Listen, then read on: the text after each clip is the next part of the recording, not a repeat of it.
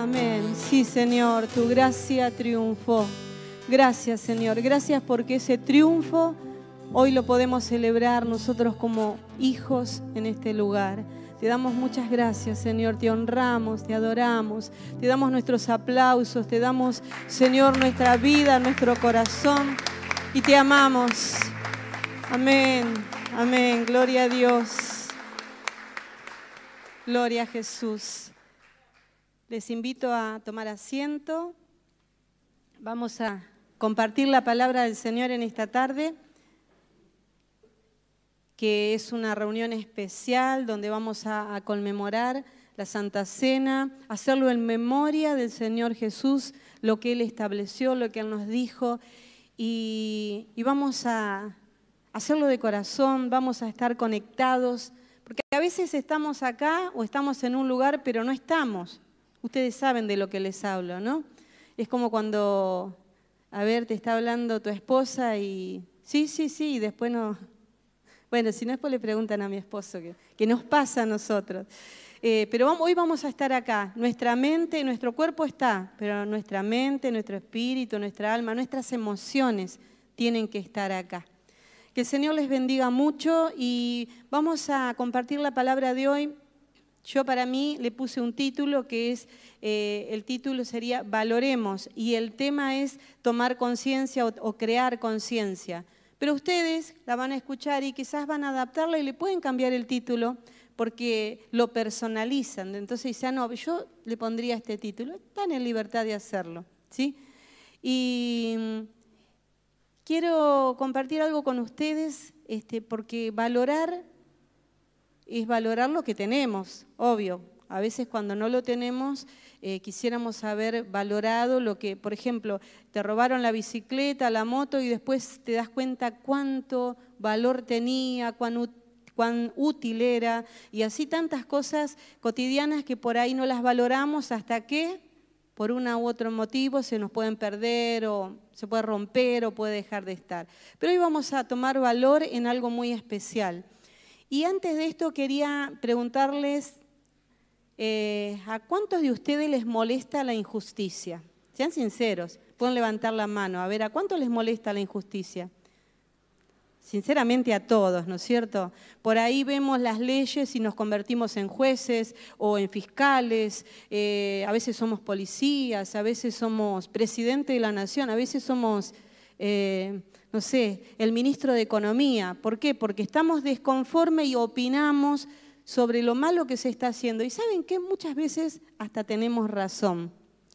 De todas maneras, es algo que Dios nos ha dado una capacidad especial de poder discernir, ver y sacar en blanco y en limpio esas cosas que por ahí nos molestan porque se está actuando injustamente, porque bueno, se está haciendo fuera del orden o a veces hay una ley que ampara tal actitud o acción y decíamos, se, tendría que modificar.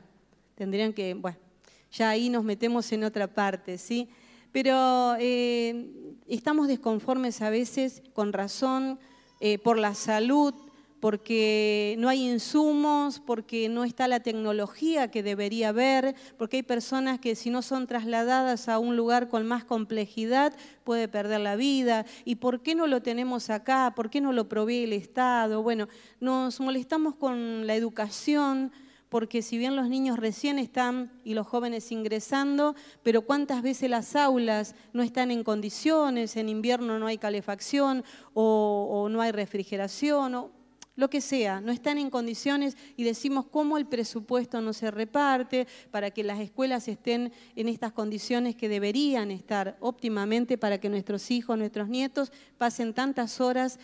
Eh, en la semana en ese lugar. Y así estamos desconformes en muchas cosas con la ancianidad, tercera edad, por qué los abuelos, después que trabajaron toda la vida, tienen una jubilación tan pobre, por qué no, el Estado no provee, por qué si hay algún anciano que paga alquiler y remedio ya no le alcanza. Entonces nosotros vemos que es injusto y tenemos razón.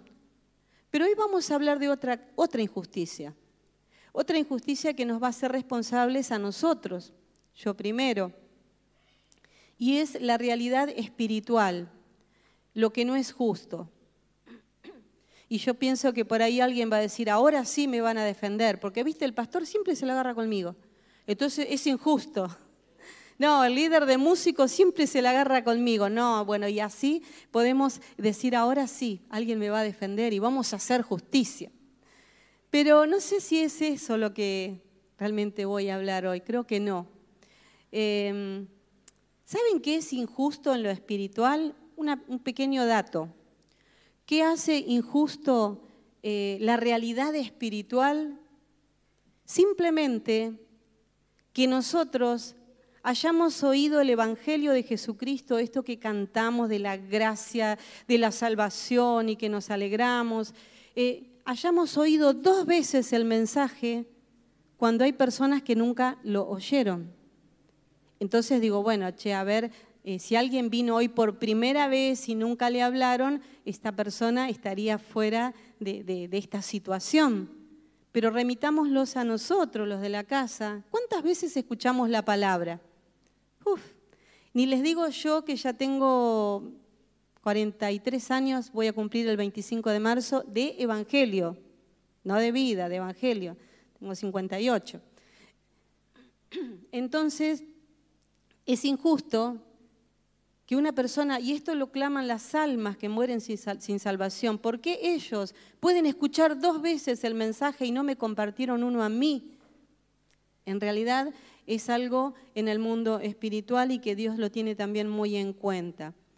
Em, y no solamente pasa por la cantidad de veces, porque ya les digo que, gracias, que por ahí este, escuchamos muchas veces. Yo quise sacar la cuenta y digo, no vale la pena pero si vos escuchás dos predicaciones en la semana, lo sumás por mes, lo remitís a un año y lo sumás por los años de creyente, te va a dar una cuenta. Pero a eso le tenés que sumar todos los devocionales, los estudios bíblicos, las prédicas por televisión, eh, por internet, eh, las prédicas persona a persona, que alguien fue a tu casa a hablarte. Eh, por la radio, eh, obras de teatro, no sé. Entonces decimos, che, la verdad que ya perdí la cuenta de las veces que yo he escuchado este maravilloso mensaje. Y ahí es donde nosotros nos tenemos que poner en esta situación de aquellos que nunca escucharon. El tema no está en escuchar, el tema está en valorar, por eso el título es Valoremos y como tema es tengamos conciencia. ¿Les parece? Vamos a orar y le vamos a pedir al Señor que nos ayude en esta tarde. Padre, yo te doy gracias en el nombre de Jesús porque, porque podemos, Señor, hoy compartir tu palabra. Y somos responsables, Señor. Nosotros desaprobamos la injusticia, pero hoy también nos hacemos responsables y queremos valorar lo que tenemos. Queremos tener una actitud diferente, queremos crear conciencia de lo que, Señor, nosotros tenemos, de todo lo que nos has dado y permitido vivir. Te damos gracias. Espíritu Santo, yo te pido que te muevas te muevas porque, Señor, vos sos aire, sos viento, vos sos presente, sos una persona y estás en este lugar y ves los corazones. Ahora los podés ver, eh, ver la situación, la necesidad, ver la dureza o ver el amor, Señor, de cada uno. Yo te pido que nos ayudes. Porque sin tu ayuda, Espíritu Santo, no podemos avanzar. Porque vos sos el que nos corregís, nos enseñás, nos redarguís para que podamos eh, cambiar, cambiar de actitudes y comenzar a valorar. Te pido, Espíritu Santo, porque tú estás en la palabra. Yo suelto la palabra y te pido que te muevas con ellos, con ella, para que puedas llegar a los corazones y pueda traer el cambio en nuestras vidas, ese cambio que es tan agradable delante del trono. Yo te doy gracias en esta tarde, en el nombre maravilloso de Jesús. Amén y amén. Quiero compartir un, pasaje que esto le pasaba al Señor Jesús en su tiempo. Ustedes saben que el Señor predicaba y tenía un auditorio impresionante que no sé de dónde salían, pero a la orilla del río, en la montaña, en el mar, en la ciudad, en una casa todo se desbordaba y todos venían a escuchar al Señor. Entonces, eh, esto nos, dice, qué lindo, no había publicidad ahí, no había ningún medio, era la presencia del mismo que los atraía. Pero el Señor también renegaba con los oyentes, ¿o no? En una oportunidad le dijo, ¿hasta cuándo los tengo que soportar por la incredulidad? Pero acá el Señor estaba un poco también desconforme y yo quiero que no le pase con nosotros. Por eso quiero compartir esta palabra. Y está en Lucas 7, 31 y 32, es la Reina Valera. Y miren lo que dice. Y le dijo al Señor, a los oyentes, ¿no? Así que, pues, compararé los hombres de esta generación y a qué son semejantes. Semejantes son a los muchachos sentados en la plaza que dan voces unos a otros y dicen, os tocamos flautas y no bailasteis, os endechamos y no llorasteis. ¿Qué quiere decir esto? A ver, les hablé de alegría y no estaban de acuerdo, les hablé de, les hablé de tristeza, no estaban de acuerdo, les di una palabra así, bueno, dice, o sea, nunca están conforme, nada les viene bien.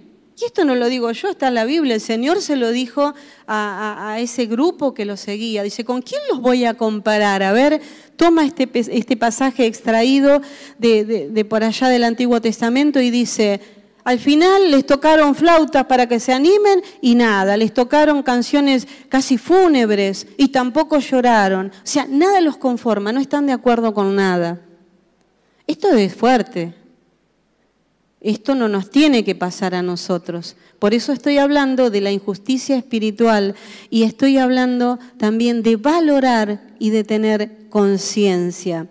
Saben que a nosotros cómo nos puede pasar esto cuando decimos, bueno, es que no me gusta el predicador o el mensajero o el mensaje, no me gusta cómo habla, o no me gusta cómo canta, es que no me gusta cómo es, y yo no estoy de acuerdo. Entonces estamos semejante a esa generación con la que el Señor discrepaba y les decía tales cosas. Y sí, pero lo que pasa es que yo, eh, a mí, y que, pero no es así, no es así. Remitámonos a que hay personas que nunca en la vida escucharon el mensaje de la gracia y de la salvación que nosotros escuchamos diariamente.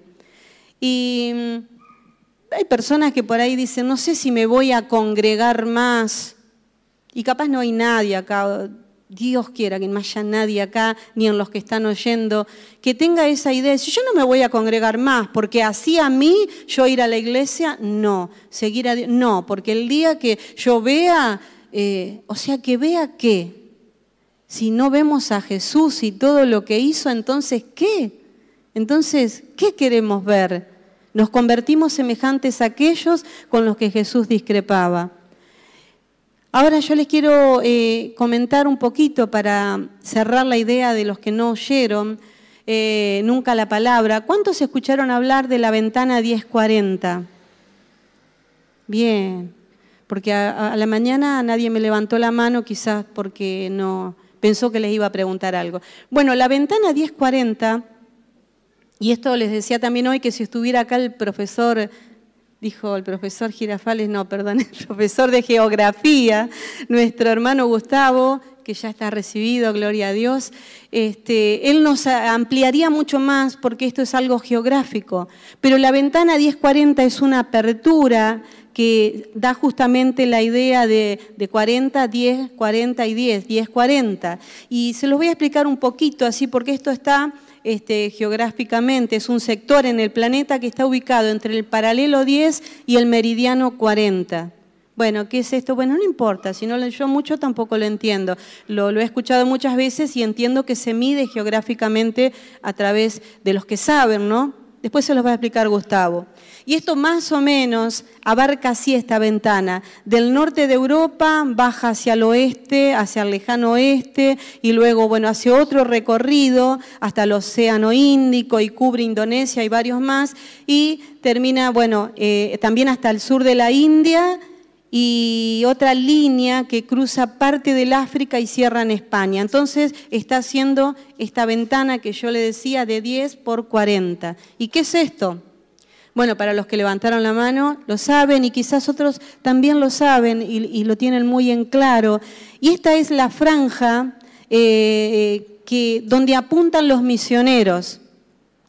Eh, porque es más fácil irme de misionera a Miami, qué sé yo, no sé, pero irme a esta franja es más difícil porque acá en esta franja hay millones y millones de personas y solamente el 1% son cristianos. Y estamos hablando que cristianos se toma entre los católicos y evangélicos, porque los católicos también creen que Jesús murió en la cruz, ¿sí? Entonces, ¿qué es lo que predomina en, esta ventana 1040? El Islam, a, a, grandes pasos agigantados, lamentablemente, también el budismo y el hinduismo. Y son sectas totalmente contrarias que niegan a Jesús, que no viven la gracia, que no eh, tienen una apertura de aceptar el Evangelio. Y también hay una, una condición por la cual el Evangelio no crece en esos lugares, eh, y es que los, eh, los musulmanes tienen una característica. Ellos no tienen un hijo, tienen de ocho para arriba. Y nosotros eh, tenemos otra idea, tenemos un hijo, dos y ya tres es multitud. ¿sí? Y más si nace una nena y un nene, decimos, ya está la parejita, no va, ya está. Bueno, ellos no, ellos tienen de ocho para arriba. Y les enseñan el Islam de tal manera que un chico de 10 años, un chico de 10 años sabe el Corán, lo sabe recitar, lo sabe, lo, o sea, es netamente musulmán cree en su propia religión. Y es por eso que cuando ellos se inmolan, se ponen las bombas y todo esto, y van y hacen un atentado porque piensan que están honrando a su Dios Alá, ellos este, muchas veces encontramos que hay niños dentro de ellos, de, esas personas, porque el chico tiene una convicción muy fuerte, a diferencia por ahí de nosotros que esperamos que los chicos crezcan para que aprendan y para enseñarles. Entonces ahí el Islam se, instala, pero a pasos agigantados. Tal es así que, por ejemplo, Francia se cree que en el 2030 ya va a ser totalmente musulmana, siendo que de esos lugares eh, eh, los lugares que nombramos, fue el Evangelio muy fuerte. De ahí salieron predicadores de grandes avivamientos, como Spurgeon, eh, Wesley y bueno, muchos otros que, no sé, incendiaron el mundo con, con el Evangelio. Pero ¿qué pasó? Bueno, quizás estaban como este, este, estos muchachos que dice Jesús, que nada les venía bien y que para qué ver a la iglesia, que a mí no me van a decir, que si el otro no cambia, que si... Y se perdieron en el intento y nosotros no podemos permitir eso, porque nosotros somos los que no aprobamos la injusticia. Entonces, teniendo lo que tenemos, vamos a hacer honor y vamos a valorar lo que tenemos y vamos a tener una conciencia activa, rápida, presta de lo que nosotros tenemos y de lo que tenemos que valorar. ¿Estamos de acuerdo? Tenemos que estar de acuerdo. Bien, nosotros eh, como, hijos de Dios tenemos el gran beneficio de tener la libertad que tenemos de escuchar la palabra y de vivir el Evangelio. Tenemos abundancia, tenemos acceso a los tesoros espirituales. Si nosotros pudiéramos ver lo que para ellos sería los hermanos que van eh, como misioneros a estos lugares, donde se tienen que esconder, donde participar de una cena es oculto, es subterráneo, es silencioso y si los encuentran los matan, nosotros decimos, wow, qué libertad tenemos, qué glorioso, entraríamos contentos, felices, llegaríamos temprano, estaríamos ardiendo por el Señor porque tenemos toda la libertad. Es más, si queremos nos quedamos cantando toda la noche. Entonces, esas son las cosas que nosotros tenemos que empezar a valorar y a tener bien, pero muy bien, muy bien eh, claras en nosotros, ¿sí? Y mm, es que en realidad a veces nos perdemos un poco de vista, ¿sí? Y, saben qué? Que lo injusto no es lo que tenemos, lo injusto es lo que hacemos con lo que tenemos, porque no lo valoramos. Eh, yo creo que Deberíamos pedirle perdón al Señor más seguido cuando, cuando no estamos de acuerdo con cosas simples, cotidianas, cosas naturales, cosas pasajeras. Y eso nos quiere impedir seguir al Señor. Eso nos quiere impedir disfrutar de lo que tenemos. Y yo lo hago, hermano. Yo pido perdón por mi vida, por mi familia, por la iglesia.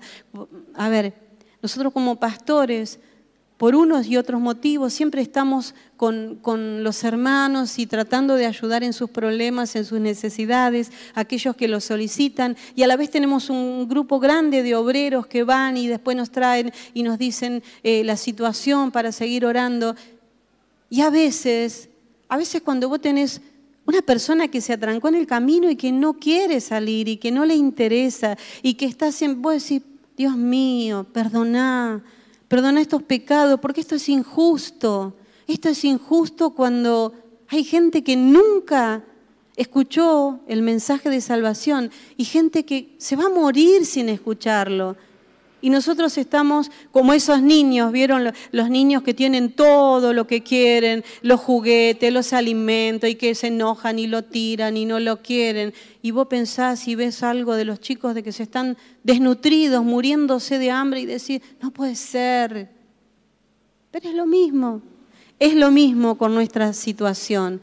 Por eso tenemos que comenzar a valorar y bastante, bastante. Yo no sé, pero Seguramente has escuchado quejas, porque hay gente que critica, hay gente que habla mal de la iglesia de Jesucristo, hay gente que habla mal del grupo de obreros, de sus líderes. Primero, no es leal.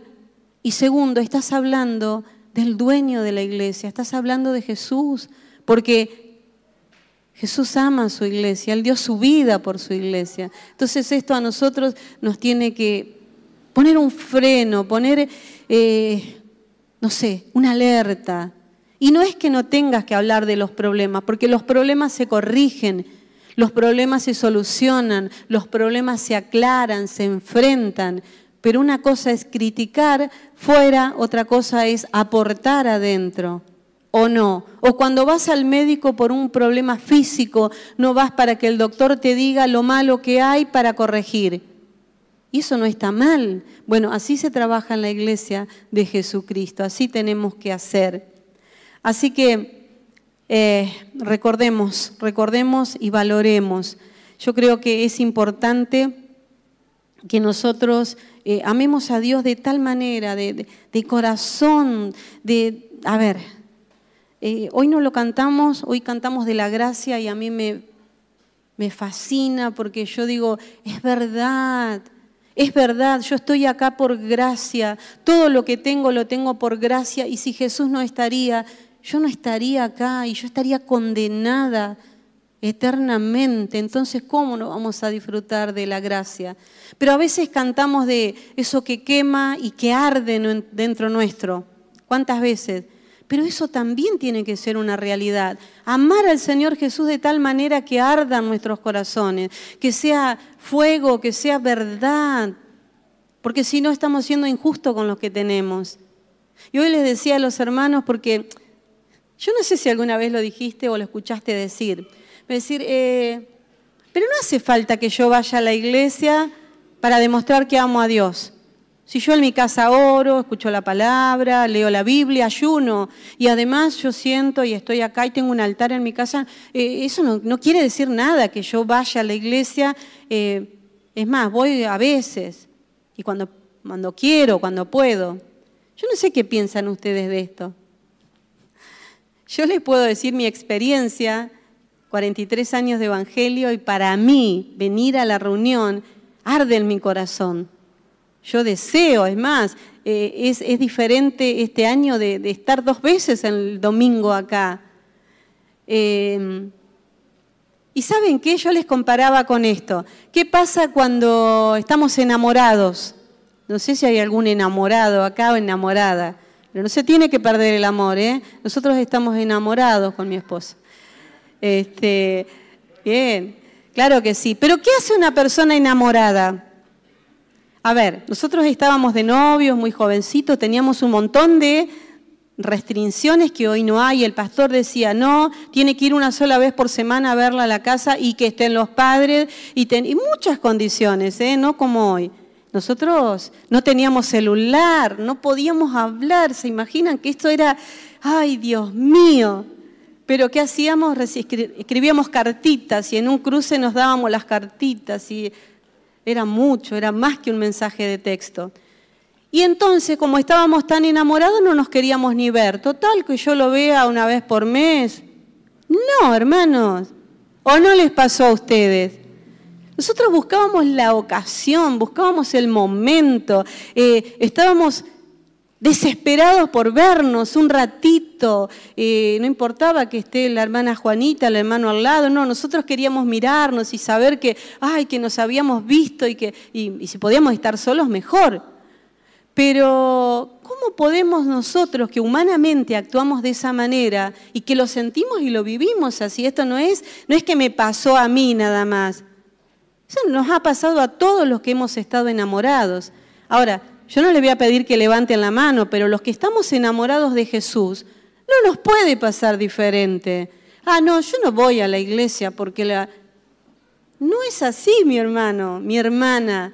Si hay amor por Jesús, acá vamos a estar y vamos a estar dispuestos, no a ver qué tiene Dios para mí porque yo vine a... No, no, acá estoy, acá estoy para adorarte, para amarte, eh, toma mi, no sé, mi, vida, mis lágrimas y mi acción de gracia. Y como dice el salmista, entra por la puerta con acción de gracia y entra con alegría. Entonces cuando entre, ¿cómo anda mi hermana? Mi hermana, y acá estoy, en la lucha, en la prueba. Y y bueno, vamos a ver si Dios se acuerda de mí para que, hermanos, enamorados del Señor, acá estoy, gloria a Dios. Mira, tengo problemas, pero vengo, pero vengo a darle gracias a Dios porque Él va a hacer lo que tiene que hacer. Yo sé que Él es mi Dios y vengo y lo adoro. Y, ¿eh? ¿O no debe ser así? Claro que tiene que ser así. Ay, porque nuestro Dios es tan hermoso, hermanos, tan hermoso que cuando yo veo gente rebelde, gente que no le pone ganas, gente que se siente tan importante como que Jesús no hizo todo todavía. A ver si algo, una señal, una palabra. Yo digo, ay, déjalo para mí al Evangelio, deja, yo me lo agarro para mí. Es demasiado lindo, es un tesoro, es algo rico, algo, déjenmelo para mí, si ustedes no lo quieren. La verdad que eso le comento a mi esposo siempre que no sé, no sé dónde lo voy a meter, pero, ay, pero para mí es espectacular. Y vamos a leer un pasaje más en 2 de Corintios 5, 21. Y este pasaje, como todos los de la Biblia, como el que leyó Camila hoy, todo tiene una riqueza, una esencia de gloria que voy a decir, wow, a ver si me despierto o, o me despierto. Y miren lo que dice, dice así, al que no conoció pecado, o sea, a Jesús, por nosotros lo hizo pecado. ¿Quién lo hizo pecado? Aquel que de tal manera amó al mundo y lo dio. Lo hizo pecado para que nosotros fuésemos hechos justicia de Dios en él. ¡Wow! Qué tremendo. No dice que Jesús lo llevó. Yo puedo llevar el vaso, pero no me convertí en vaso pero Jesús fue hecho pecado por mí, por vos, porque Él lo cargó sobre sí y porque Él en su condición humana, aunque era Dios, Él estaba llevando todo el pecado sobre sí. Por eso dice el apóstol Pablo, con Cristo estoy juntamente crucificado. ¿Y cómo si, cómo si yo nunca estuve en la cruz? O vos, no, es que en el, en el hecho eh, consumado de la cruz, ahí estabas vos y ahí estaba yo y ahí estaban mis pecados. Y Él se hizo pecado o el Padre lo hizo pecado. ¿Para qué? Lo hizo pecado para que nosotros, para que vos y yo fuésemos hechos justicia delante de Dios en Él. Esto es, hermanos, si, si no conociéramos a Dios y solamente tuviéramos este pasaje, nos basta, nos sobra para todos los días verlo, vivirlo, entenderlo. Porque algunos dicen, ah, pero yo no entiendo la Biblia. Mirá, si Jesús se hizo pecado por mí y lo hizo para que yo sea presentada delante del Padre en justicia. Quiere decir que Él me justificó, que Él hizo todo por mí y me presentó al Padre en Él, porque Él pagó el precio. Esto es demasiado maravilloso. Y se hizo pecado, ¿qué quiere decir? Bueno, que Él lo hizo por vos y por mí, y que Él, él enfrentó la pena de muerte, porque en ese tiempo la crucifixión era exactamente la pena de muerte, eh, la condenación, la maldición, el castigo, todo estuvo sobre Jesús cuando el Padre lo hizo pecado para que yo y vos seamos justificados delante del Padre en Jesús. Por eso es que cantamos de la gracia, por eso es que, que nos emocionamos y que nos tiene que acá adentro, mis hermanos, tiene que hacer sentir algo especial y valorar. Porque nosotros dijimos de un principio, desechamos la injusticia. Y hay gente que nunca escuchó este mensaje y que quizás no lo llegue a escuchar. Y almas que claman quizás diciendo, una vez lo quisiera escuchar. Y nosotros todas las reuniones y todavía no sabemos si estamos decididos, qué vamos a hacer, cómo lo vamos a procesar, cómo vamos a enfrentar los problemas. No, esto es injusto. Entonces comencemos a valorar.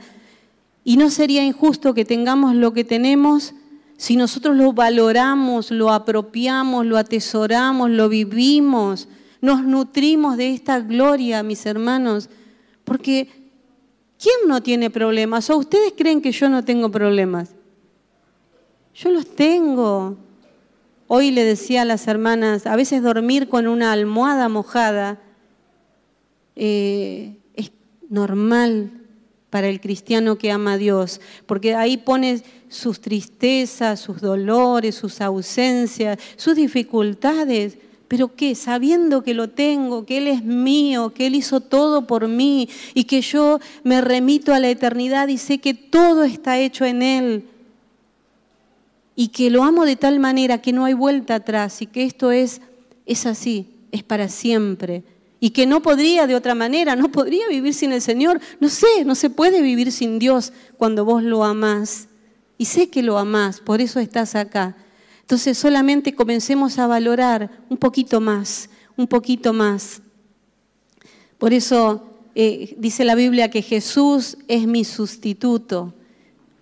A ver, yo tenía que estar ahí, pero aun si yo era crucificada, no podía porque yo era pecadora o soy pecadora, tenía que ser alguien de esa talla. O sea, Dios hecho hombre.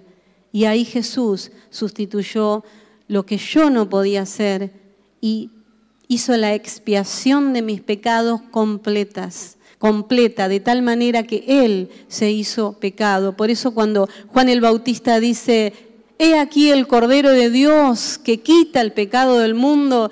No está viendo un corderito blanco, sin defecto, sin, sin ninguna impureza, porque el corderito tenía que ser de un año y ser totalmente impecable. No está diciendo, qué lindo corderito. Está diciendo y está viendo la sangre, el sacrificio, la muerte, la expiación de nuestros pecados para lo que se usaba un cordero. Estaba viendo a Jesús hecho pecado por vos y por mí.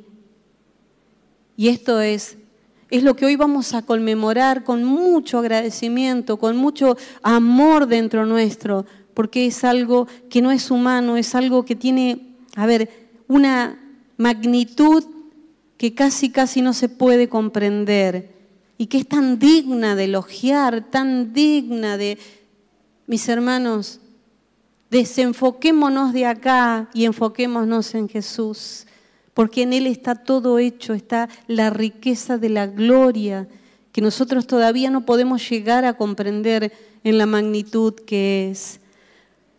Jesús me, me justificó, te justificó, y le voy a pedir a los músicos que ya puedan subir, me justificó ante el Padre, o sea, ya el Padre me ve a mí, ve a Jesús. Yo estoy vestida de Jesús. Vos estás vestido de Jesús. Y eso es lo que hay que valorar. Eso es lo que hay que honrar. A eso es a lo que tenemos que darle mérito. Jesús me dio redención. Me redimió, quiere decir que yo era de Él, el pecado me arrebató y Él tuvo que pagar un precio para volverme a comprar. Y ese precio sabemos que costó su vida y que es lo más caro que pueda existir. Pero me regeneró, ya no soy la misma persona, ya no soy lo que era antes. Me santificó y me sigue santificando. Y además de eso, dice que también nos glorifica. Y la glorificación va a ser cuando en un abrir y cerrar de ojos este cuerpo se ha transformado en un cuerpo de gloria. Y cuando estemos con Él, un cuerpo sin pecado, un cuerpo incorruptible. Todo eso para aquel que lo recibe, que lo abraza, que lo atesora, que no reniega, que no se convierte como el auditorio de Jesús, que no sabían, que nada les conformaba. No, tenemos demasiada riqueza de gloria como para distraernos, mis hermanos. Valoremos, valoremos, por favor. Y les decía también a los hermanos hoy que esto no es, no es un mérito humano, acá no hay nada humano, es Jesús hecho pecado por nosotros, es Jesús haciendo la expiación, es Jesús eh, comprándonos, santificándonos, eh, presentándonos justos delante del Padre. ¿Hay alguien que no le alcance esto? Ay, por favor, mis hermanos, yo sé que sí. Dice, cantamos tantas canciones lindas que después me las olvido, cuando la están cantando digo, sí, qué buena esa letra, porque Él es más que suficiente, ya no, no, me, me abunda, me abunda.